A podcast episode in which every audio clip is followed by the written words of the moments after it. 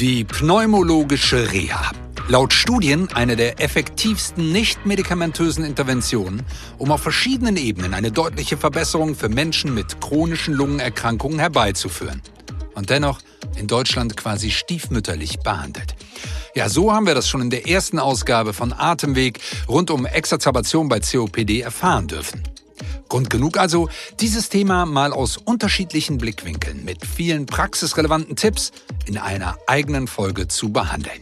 Und genau das tun wir mit dieser Ausgabe, zu der ich Sie ganz herzlich begrüße. Als Gäste sind mit dabei Dr. Jürdes Frommhold, Chefärztin der Abteilung für Atemwegserkrankungen und Allergien an der Median Klinik Heiligendamm. Frau Dr. Petra Sando, niedergelassene Allgemeinmedizinerin in Berlin und Privatdozent Dr. Matthias Krüll, Facharzt für Pneumologie, ebenfalls niedergelassen in der Hauptstadt. Wir steigen jetzt ein ins Interview mit Frau Dr. Sando. Sie erklärt, was denn mögliche Gründe für eine Überweisung zu einer pneumologischen Reha sein können.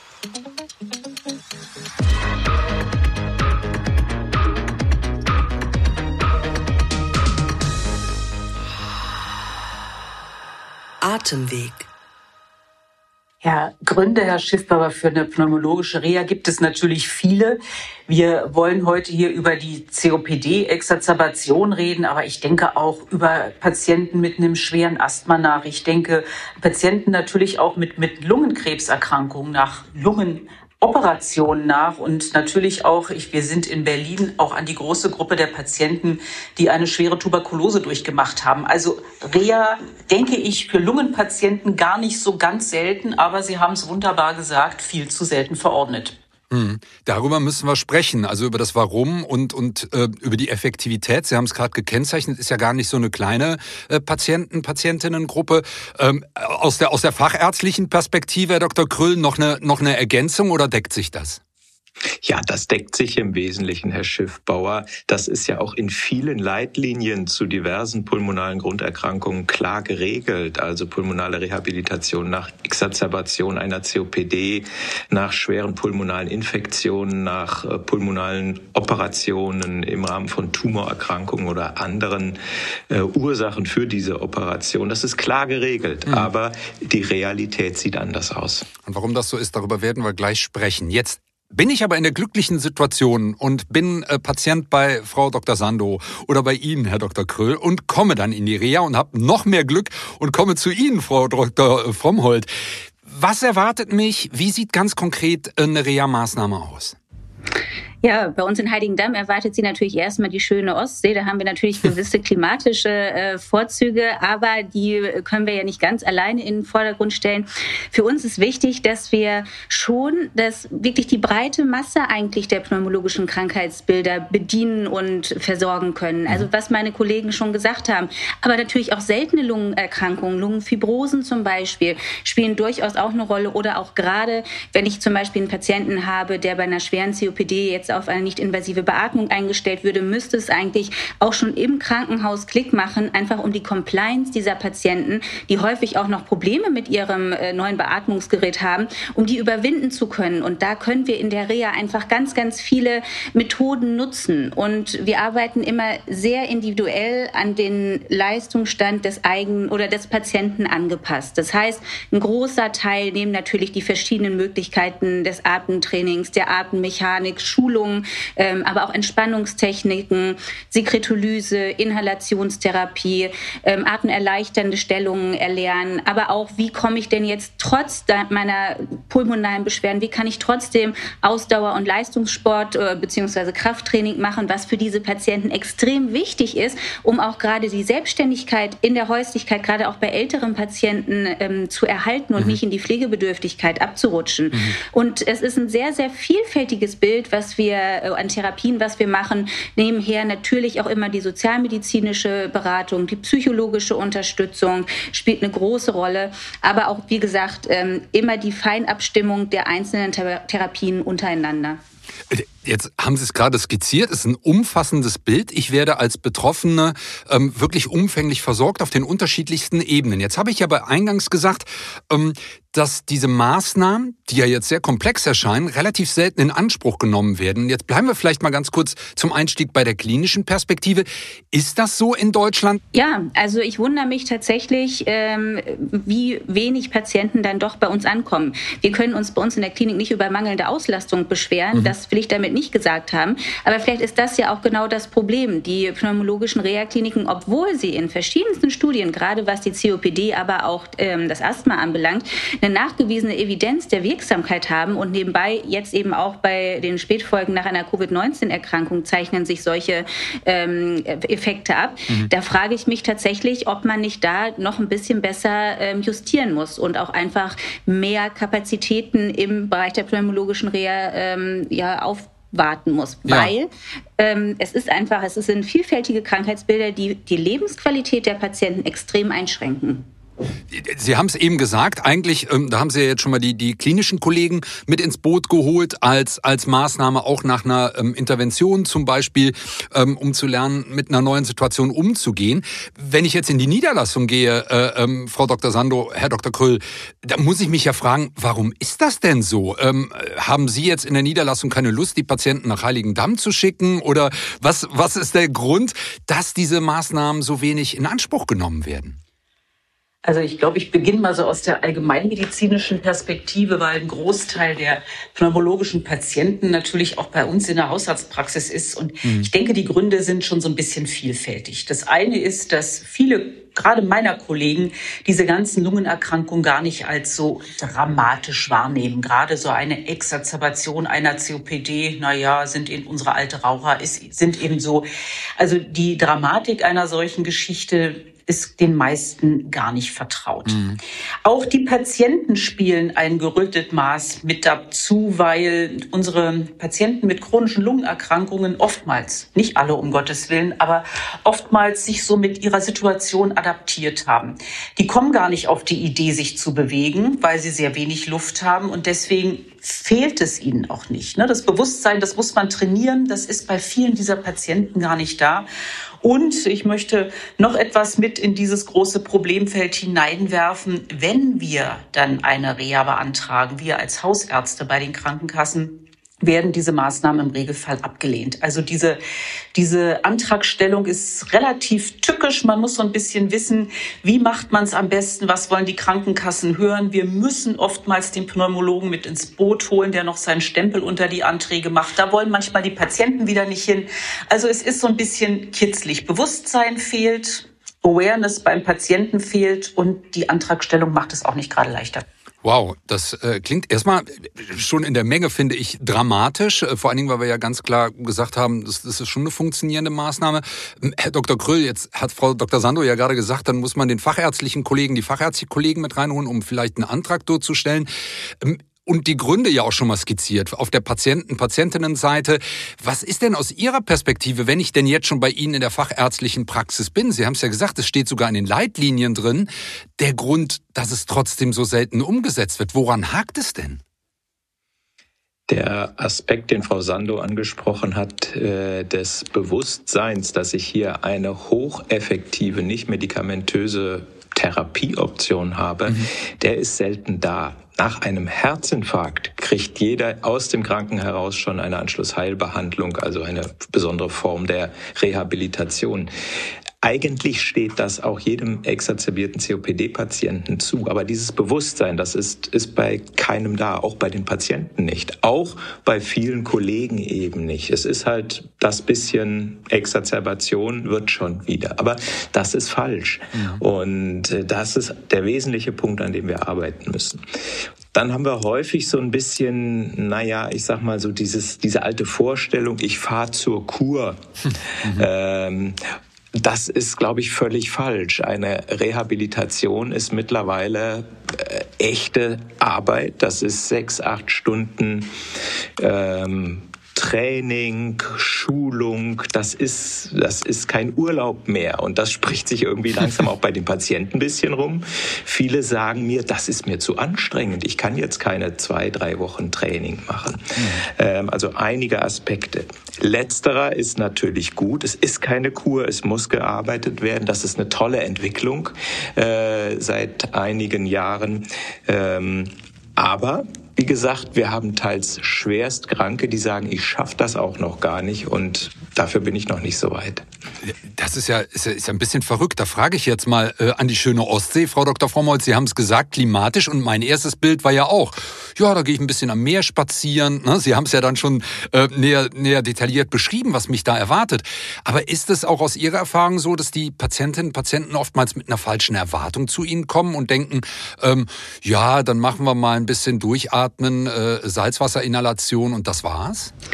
Also wir räumen gleich mit diesem Vorurteil bei der Begrüßung unserer Patienten aus und ich sage ganz klar, morgens Fango, abends Tango funktioniert heute nicht mehr. und ähm, da sind manche dann doch etwas betrübt, aber die allermeisten verstehen das dann doch. Und was aber wichtig ist, und da ist, glaube ich, auch ähm, für uns in der oder auch äh, in der Reha-Medizin an sich, aber natürlich auch bei den niedergelassenen Kollegen. Ich für meinen Teil kann sagen, wir versuchen wirklich sehr, diesen Patienten, die wirklich ja teilweise knapp an Luft sind und die sich mhm selber das überhaupt nicht vorstellen können, wenn die jetzt irgendwie Gerätetraining machen sollen. Die gucken mich an mit solchen Augen und wissen gar nicht, äh, was ich da von ihnen will. Mhm. Aber wir haben durchaus Möglichkeiten, auch mit ganz, ganz leichten und vorsichtigen Therapieeinheiten trotzdem diese Patienten auch mit solchen äh, ja, Trainingseinheiten zu unterstützen. Und ich glaube, das ist vielen Patienten gar nicht so bewusst, gerade wenn sie schon sehr chronisch krank sind und sich selber wenig zutrauen, dann können die sich nicht vorstellen, dass wir durchaus Haus auf genau solche Patienten eingestellt sind und dass die für uns letztendlich täglich Brot sind und wir genau mit diesen Patienten arbeiten. Und es wird niemand in der Reha jetzt bis zur Erschöpfung äh, getrieben sozusagen, sondern wir gucken immer sehr genau, dass die Therapien angepasst werden, dass die Patienten auch währenddessen Pause machen können. Und viele sagen, also gerade auch die äh, zum Beispiel schon sauerstoffpflichtigen COPD-Patienten, mhm. die sagen, Mensch, das hätte ich mir überhaupt nicht vorgestellt, dass ich das überhaupt schaffe. Ich kann da eine Anekdote erzählen. Wir sind ja ähm, in Heiligendamm immer so ein bisschen dabei, auch mal was Neues auszuprobieren. Und vor der Pandemie hatte ich äh, mir überlegt, dass wir gerade auch die schwerst COPD-Patienten nicht nur mit Sauerstoff zum Training schicken, sondern die teilweise mit äh, einer laufenden NIF aufs Ergometer gesetzt haben. Und das hat so gut funktioniert, dass mein einer Patient hellauf begeistert war und sich aus der Reha für zu Hause ein Ergometer bestellt hat, weil er ja mit seiner Maske selber gut umgehen konnte und hat mhm. gesagt, ja, so schaffe ich das mit meinem Training. Aber das hat mir noch nie einer gesagt. Und äh, genau das ist es nämlich, den Patienten dann auch so ein bisschen Selbstbewusstsein und, und Selbstwertgefühl da auch zurückgeben zu können, dass sie merken, Mensch, wenn ich das nur vielleicht mit dem einen oder anderen Kniff anwende, dann schaffe ich doch noch eine ganze Menge. Und ähm, da ist, glaube ich, ähm, dass man diese Angst so ein bisschen nimmt, sie würden überfordert, aber natürlich auf der anderen Seite, äh, nur Strandspaziergang läuft halt nicht. Ne?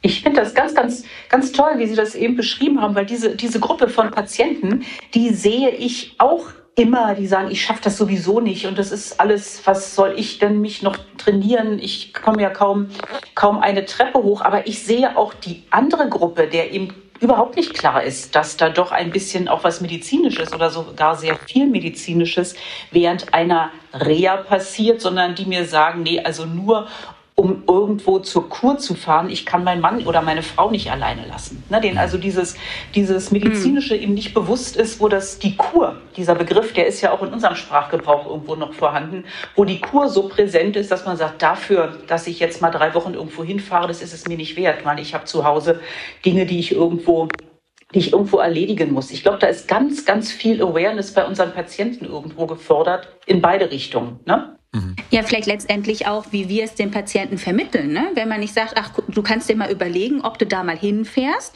Das ist mhm. ja eine mhm. ganz andere Voraussetzung, als wenn man sagt, so lieber Patient, pass mal auf, hier das und das und das Problem haben wir. Wenn wir da jetzt so und so weitermachen und das einfach so laufen lassen, dann kriegen wir ein ganz anderes Problem. Und der nächste Schritt, den ich dir jetzt verordne oder den, den ich dir empfehle, ist eben eine Rehabilitation zu machen, weil wir möglicherweise mit der Medikation schon ausgereizt sind oder wie auch immer. Ähm, und vielleicht ist es einfach auch wichtig, von der ärztlichen Seite das anders zu führen. Ne? Also nicht das einfach zur, zur Wahl zu stellen, ja, überleg mal, sondern zu sagen, hey, das ist jetzt wirklich ein sinniges Tool, ein sinniger Ansatz, den wir machen können, um eben Pflegebedürftigkeit zu vermeiden, um Arbeitsfähigkeit zu erhalten, um den Gesundheitszustand einfach zu stabilisieren. Das nehme ich gleich mal auf. Ähm, Herr Dr. Kröll, und auch, auch Frau Dr. Sando. Sie haben ja beide eben auch gesagt, es gibt ähm, auch eine, eine, eine Herausforderung, was die Wahrnehmung der Ernsthaftigkeit der Erkrankung angeht. Also dass eine Exazerbation eben nicht eine Lappalie ist, sondern wirklich ein dramatisches Ereignis und dann sollte sich auch behandelt werden sollte. Ähm, was können Sie denn in der Niederlassung tun, wenn wir das jetzt aufnehmen, was Frau Dr. Frommholz gerade gesagt hat, also mehr Awareness zu schaffen und ein anderes Bewusstsein bei den, bei den Patientinnen und Patienten? Ich glaube, wir können vor allem motivieren. Mhm. Hier ist immer wieder dieser Aspekt äh, der Luftnot und auch der Angst, der Sorge aufgetaucht. Und das ist tatsächlich ein ganz zentrales Problem. Wer Luftnot hat, hat Angst. Mhm und hat Sorge, den Zustand noch zu verschlechtern, zum Beispiel durch Bewegung. Und ein wichtiger Punkt ist hier zu motivieren, die Angst zu nehmen und zu zeigen, dass eben diese Form der Therapie die Luftnot zwar kurzfristig verschlechtert. Man kommt aus der Puste durch Training, mhm. aber mittel- und langfristig eben dafür sorgt, dass man doch deutlich belastbar ist. Also unsere Hauptaufgabe ist es, neben dem Schaffen von Bewusstsein für die Wichtigkeit und Notwendigkeit auch dafür zu sorgen, dass dieser Aspekt für, von, von Angst äh, ja weniger wird. Wir müssen motivieren, wir müssen ähm, ermuntern und dafür sorgen, dass das angenommen wird. Mhm. Und das ist eine ziemlich zeitintensive Geschichte und die ist in unserem Gesundheitssystem ja nicht immer unbedingt abgebildet. Ne? Das ist ja so viel einfacher, schnell ein Rezept mit irgendwas zu schreiben und den Patienten wieder nach Hause zu schicken. Ich denke, gerade was Herr Kröll gesagt hat, diese Motivation, immer dran zu bleiben und eben den Patienten auch zu schulen, ne, was, was seine Erkrankung angeht, eben nicht nur ein Medikament zu verordnen, sondern über seine Erkrankung zu informieren, auch über eben Bedeutung von zum Beispiel Exacerbation zu informieren. Ich denke, das ist wichtig und dazu fehlt uns leider im Alltag oftmals die Zeit. Und das könnte auch so ein Motivationstool für unsere hausärztlichen Kollegen sein, nämlich das, was während so eines Reha-Aufenthalts passiert, das nimmt uns ja auch sehr viel Arbeit ab. Ne? Diese immer wiederkehrenden mhm. Schulungen, was Devices angeht, was, was Inhalationstechniken angeht, was überhaupt Atemtechniken angeht, wenn es die Reha nicht macht, dann müssen wir es irgendwie in der Praxis leisten. Und insofern ist das ja vielleicht auch nochmal so ein Bonbon zu sagen, Mensch, wenn du deinen Patienten zu einer Reha schickst, bist du auch entlastet. Du musst dich zwar durch den Wust der Formulare kämpfen und auch das ist deine Arbeitszeit, aber dafür bist du auch arbeitstechnisch ansonsten entlastet. Vielleicht hilft das auch ein bisschen. Ganz, ganz, ganz spannender Aspekt äh, wahrscheinlich, um zu sagen, ne, deine Patientinnen und Patienten kommen auch mit einer anderen Kompetenz zurück. Und das ist ja mhm. das, was Sie beide auch gerade gesagt haben und auch Frau Dr. Frommold mhm. skizziert hat. Äh, und bleiben wir mal ganz kurz bei den Formularen, weil das haben Sie eben schon mal angesprochen.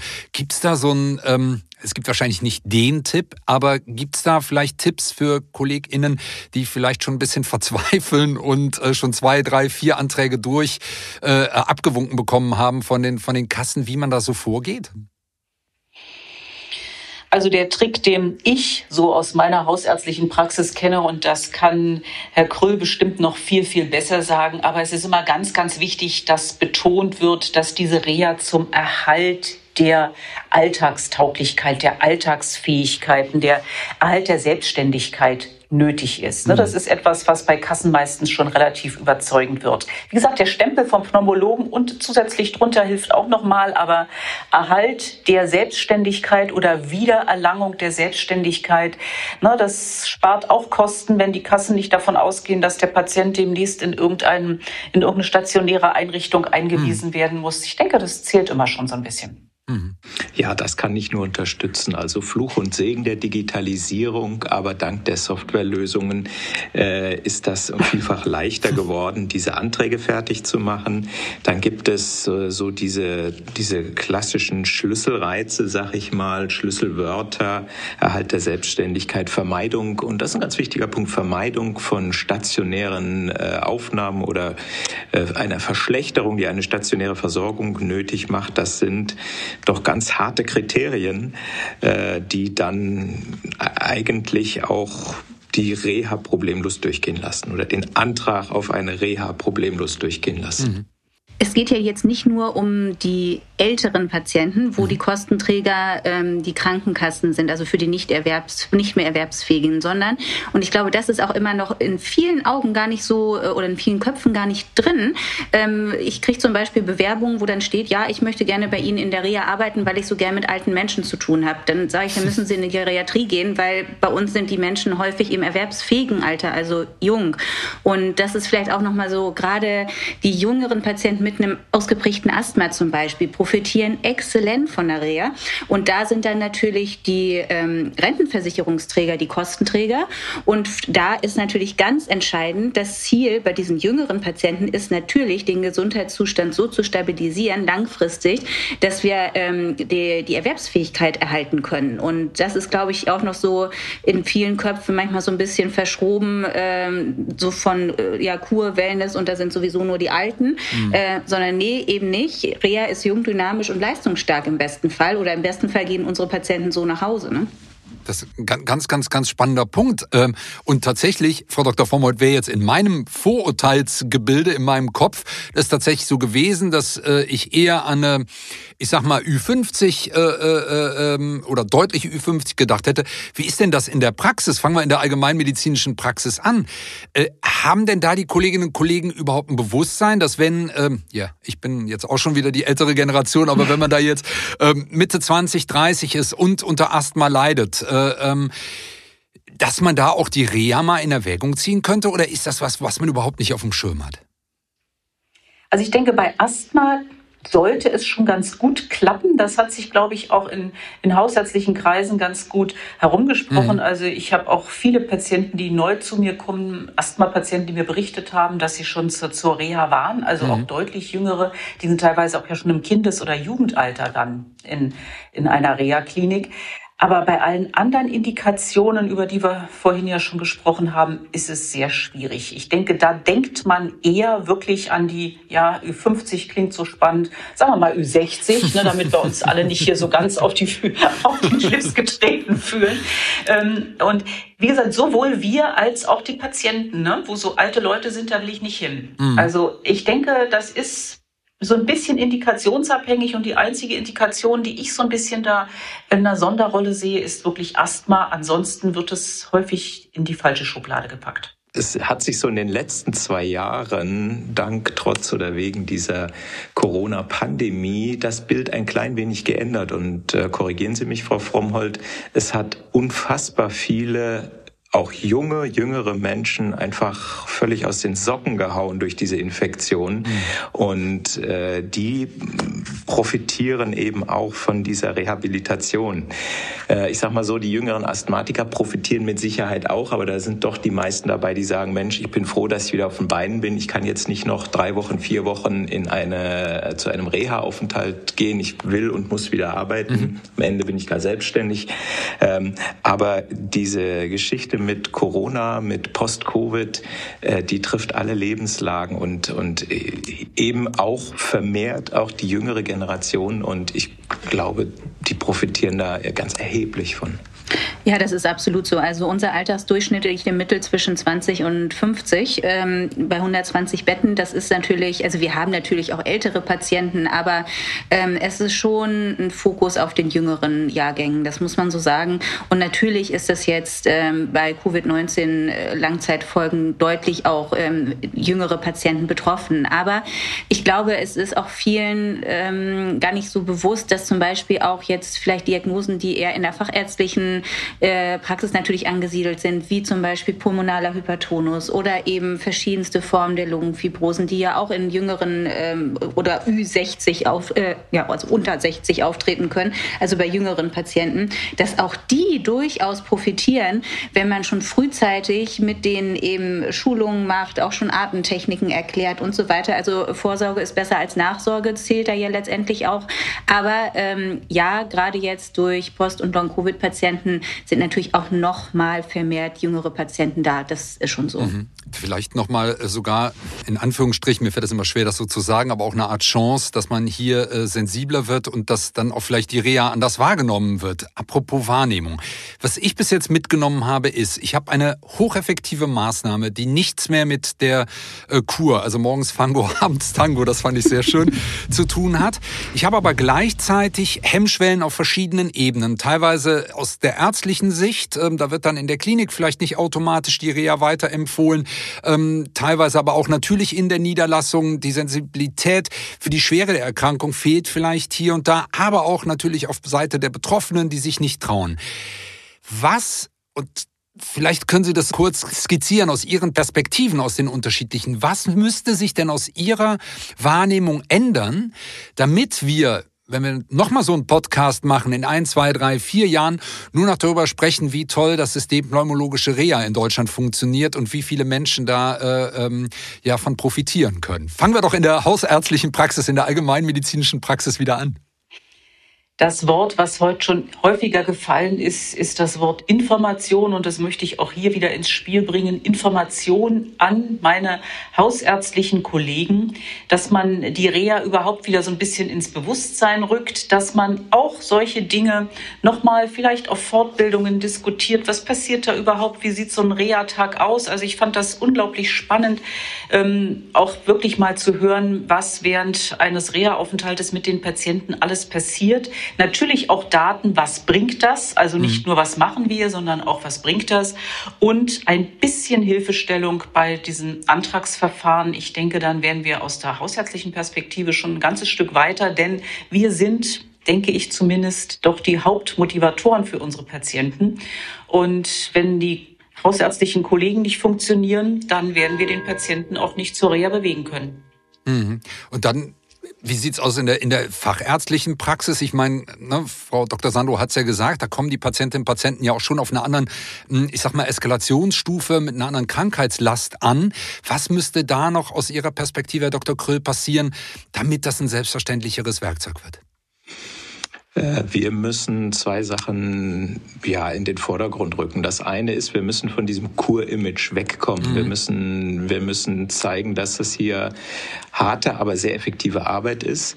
Und wir brauchen hierfür auch entsprechende Daten und Studien. Die kommen immer mehr rein, aber die gibt's eben tatsächlich noch gar nicht so furchtbar lange. Also mhm. auch hier sind wir gefordert, die nötigen Fakten zu schaffen und das auch durch harte Daten zu beweisen. Das ist der eine Punkt. Und der zweite Punkt, wir dürfen es nicht bei dem Reha-Aufenthalt belassen, sondern wir sind gefragt und gefordert, dafür zu sorgen, dass das nach den vier Wochen auch in der ambulanten äh, Betreuung weitergeht. Mhm. Einmal ist keinmal. Die vier Wochen sind sehr gut, aber es gibt leider Gottes auch Daten, die zeigen, dass, dass das auch ganz schnell wieder abklingt, wenn man da nicht dran bleibt. Und da sind wir gefordert, das aufzunehmen und dann in der ambulanten Betreuung ja, weiterzuführen in Form von Lungensportgruppen oder alternativen Möglichkeiten glaube ich, ein ganz, ganz wichtiger Aspekt, die Vernetzung dann auch mit der klinischen Maßnahme dann in der ambulanten Situation fortzuführen. Ähm, Frau Dr. Frommold, aus Ihrer Perspektive, Sie haben ja schon skizziert, wie interdisziplinär das passiert bei Ihnen. Sozialmedizinische Aspekte kommen mit rein. Sie haben ja wirklich die Bandbreite dargestellt. Jetzt haben Sie ja genug zu tun, in Anführungsstrichen. Aber was, was wäre denn für Sie wichtig, ein entscheidender Twist, ähm, um sagen zu können, das wird auch in einem breiteren Bewusstsein wahrgenommen als Maßnahme? Also von meinen Vorrednern kann ich nur sagen, das unterstütze ich absolut. Aber was ein ganz, ganz entscheidender Punkt aus meiner Sicht ist, dass die Reha an sich als Fach, als äh, Disziplin in der universitären Lehre in Deutschland praktisch nur eine rudimentäre Rolle spielt. Wir haben mhm. zwar durchaus die Aspekte Sozialmedizin, wir haben die Aspekte auch Alternativmedizin, ähm, aber das ist äh, alles so ein bisschen noch angestaubt. Die Reha führt an sich immer noch so ein, so ein Schattendasein sein. Ähm, ich selbst bin früher auch als Notärztin unterwegs gewesen, habe gedacht, oh Gott, was soll ich jetzt in der Reha-Klinik? Die machen doch eh nur Socken stricken. Was soll ich denn da, wen soll ich denn da abholen? Ähm, und dass man wirklich auch im Studium schon vermittelt, welche Inhalte spielen denn da überhaupt eine Rolle? Oder vor allem auch, wie kriege ich denn mit welcher Indikation welchen Patient wo jetzt zugesteuert und welche Kostenträger sind dafür zuständig und welchen Hintergedanken hat das Ganze? Beziehungsweise, was heißt denn eigentlich Heilung oder Genesung? Das ist ja nicht nur, dass ein Patient auf zwei Beinen das Krankenhaus wieder verlässt, sondern dass der vielleicht auch wirklich in sein alltägliches Leben zurückkommt oder seine Arbeitsfähigkeit auch wieder erlangt. Ähm, und das sind alles Dinge, wo ich denke, da könnte im universitären Bereich noch viel, viel mehr getan werden. Deswegen ist es aus meiner Sicht unerlässlich, dass die verschiedensten Säulen des Gesundheitssystems, nämlich die niedergelassenen Kollegen, Haus- und Fachärzte, die akutmedizinischen Kliniken, die Reha-Kliniken und auch der öffentliche Gesundheitsdienst, dass die wirklich transsektoral zusammenwachsen und miteinander sprechen. Weil wenn ich dann zum Beispiel Patienten höre, die mir dann sagen, ja, aber mein Hausarzt hat mir gesagt, ja, Sie in der Reha, Sie machen alles, von Diagnostik bis sonst wohin, dann weiß ich, der Kollege hat das leider nicht verstanden, weil die Diagnostik muss vorher abgeschlossen sein. Sonst haben wir nämlich in den drei Wochen oder maximal vier ähm, nicht die Möglichkeit, die Therapien, die ja bitter nötig sind, durchzuführen.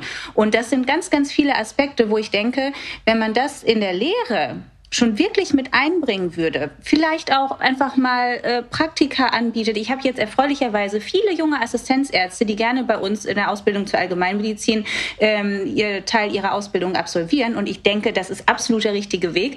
Aber man muss noch viel eher in der Lehre ähm, damit anfangen. Und ähm, das sei mir als letzten Punkt bemerkt, es gibt ein Positionspapier der Deutschen Gesellschaft für Rehabilitative und Physikalische Medizin. Und die haben mal geschaut, wie viel Universitätskliniker denn einen spezifischen Lehrstuhl für Rehabilitationsmedizin haben. Und das sind in Deutschland, sage und schreibe, sechs Prozent der Universitätskliniker, obwohl wir eine exzellente Hardware haben an äh, Kliniken.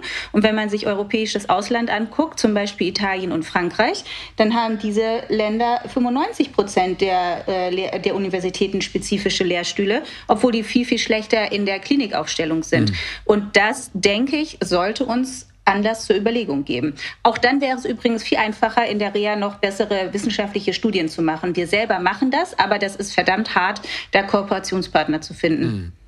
Wahnsinn. Ich glaube, ähm, wir werden dieses Thema beobachten und wenn Sie einverstanden sind, ich weiß nicht, welchen Zeitraum wir uns setzen, aber dann müssen wir vielleicht nochmal darüber sprechen ähm, im, im Podcast, ähm, wie sich das weiterentwickelt. Ich möchte Danke sagen. Ich habe das Gefühl, Sie drei sind natürlich mittendrin, Sie sind motiviert und Sie nehmen Ihre Patientinnen und Patienten wahr und ich möchte Danke sagen, dass Sie Ihre Expertise mit uns hier im Podcast geteilt haben. Also Danke nach Berlin und danke an die Ostsee. Sehr gerne. Ja, herzlich gerne. Sehr, sehr gerne.